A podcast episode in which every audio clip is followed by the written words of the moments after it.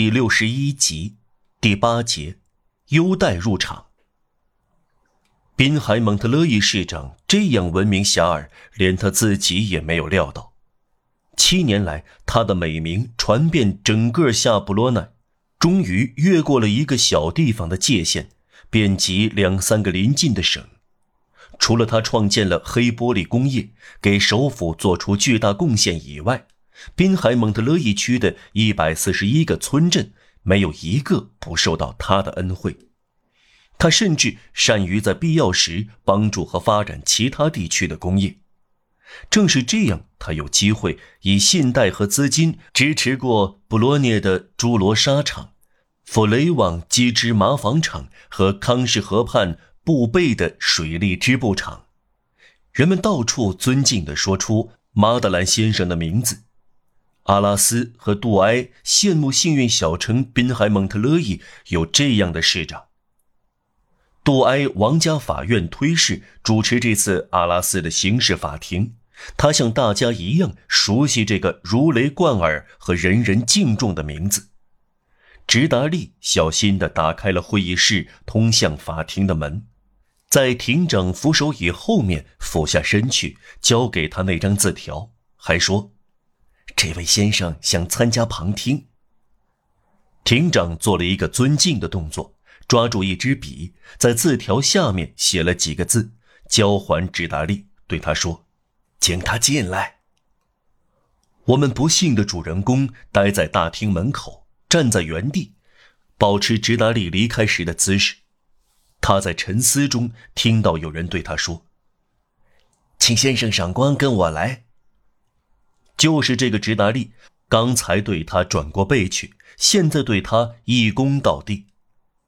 同时，直达利递给他字条，他打开字条，碰巧他就在灯旁，他看到，刑事法庭庭长向马德兰先生表示敬意。他在手里揉着字条，仿佛这几个字给他留下奇怪的苦味儿。他跟在直达利后面。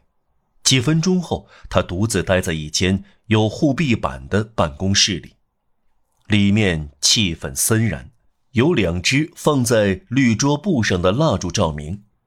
他耳朵里还响着直达利刚才离开他时的话语声：“先生，现在您在会议室，您只要转动这扇门的铜把手，就会进入法庭，来到庭长先生的扶手椅后面。”这些话。在他的脑子里，同刚才经过的狭窄走廊和幽暗楼梯的模糊回忆搅在一起。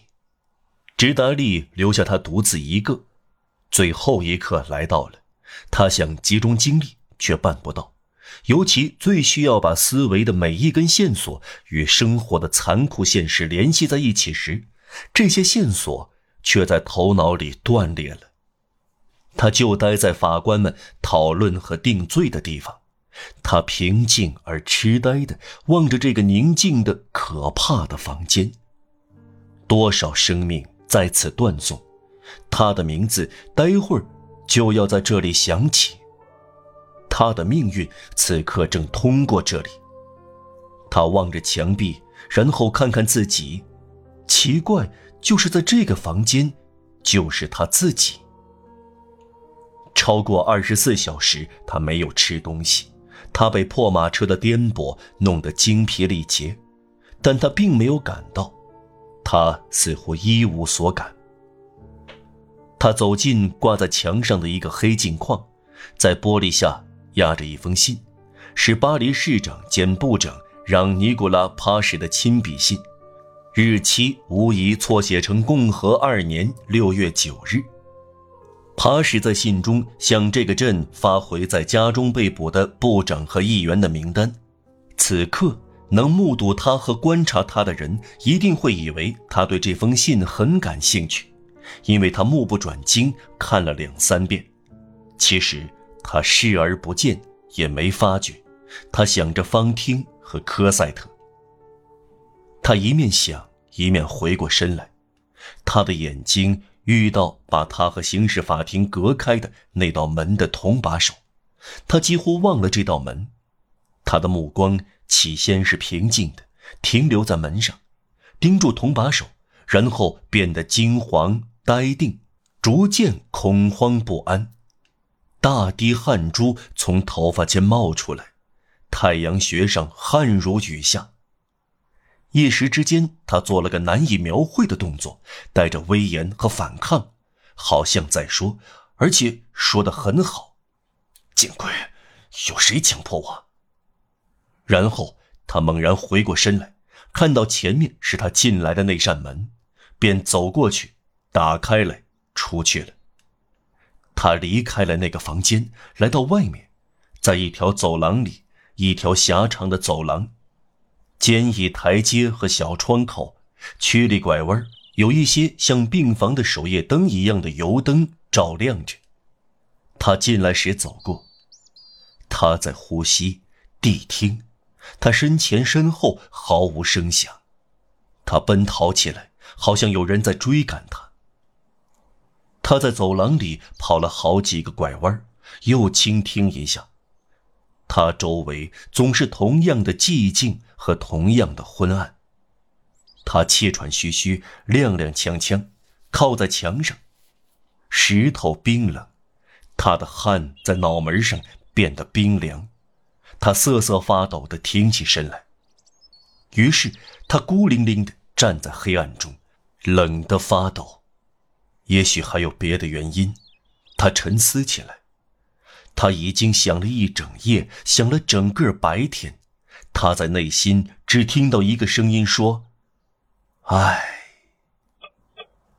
一刻钟就这样过去了，最后他耷拉着头，忧郁的叹气，垂下双臂，又往回走。